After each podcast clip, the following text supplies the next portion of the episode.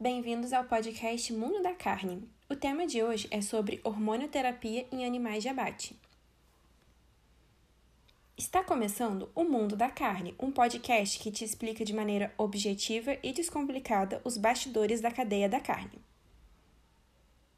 Você já deve ter ouvido falar na fila de supermercado, no almoço, em família ou até na internet que a carne que você consome tem hormônios e antibióticos.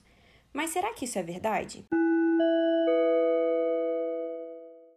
Será que vale a pena o uso dessas substâncias na carne? Bom, já te adianto que não. A carne que você consome não tem hormônios. E vou te explicar o motivo e por que também seu uso na criação dos animais, como as aves, não vale a pena. A hormonioterapia em animais de abate é um tema amplo e de extrema importância, pois a utilização de hormônios como promotores de crescimento e ganho de peso em animais de abate é proibida por lei no Brasil há muitos anos apesar do desconhecimento de grande parte da população brasileira sobre essa prática.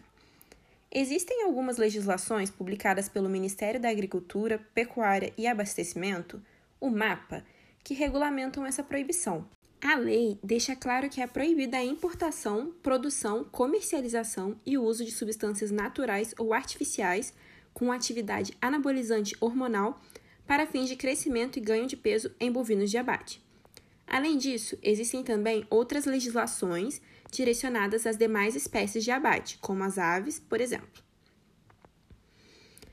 Para pesquisadores estudiosos da área, o impedimento legal do uso da hormonioterapia no Brasil é indispensável, pois é comum em nosso país o desrespeito ao período de carência de muitas substâncias utilizadas na prática da pecuária, como ocorre com o uso dos antibióticos, resultando em resíduos de substâncias químicas nos produtos de origem animal, ofertados para o consumidor, sobretudo carne e leite.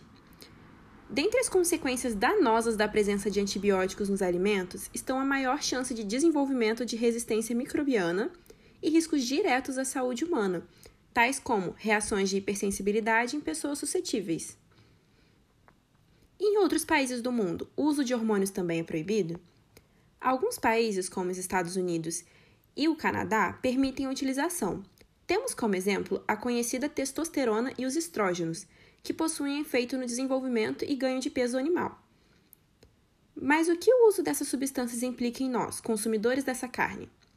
Você já ouviu falar em período de carência?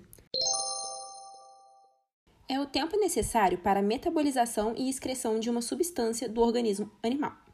Caso esse tempo não seja respeitado, resíduos de um hormônio ou até de um antibiótico podem ser encontrados na carne e leite provenientes desses animais, os quais possuem efeitos extremamente deletérios e prejudiciais à saúde humana, especialmente quando se tem o consumo de pequenas doses a longo prazo.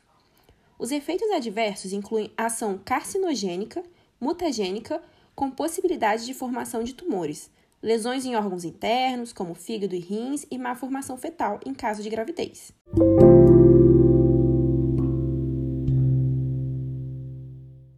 Vou desmistificar ainda que o uso dessas substâncias não valem a pena na criação, principalmente de aves. Não só levando em conta a legislação e os danos causados à saúde humana, não é interessante para quem cria esses animais o uso de hormônios.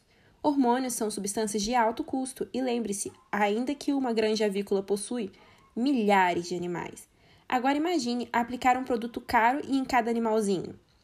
Não seria muito vantajoso, certo? Bom, Espero que tenha sido esclarecido que a carne que nós consumimos é segura e não apresenta hormônios.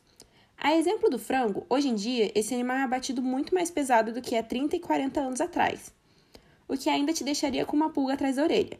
Mas vamos ressaltar aqui o trabalho de vários pesquisadores que estudaram e melhoraram a criação, com investimento e conhecimento em genética, nutrição, saúde animal e manejo adequado para que isso acontecesse. Esse foi o podcast Mundo da Carne. Até o próximo!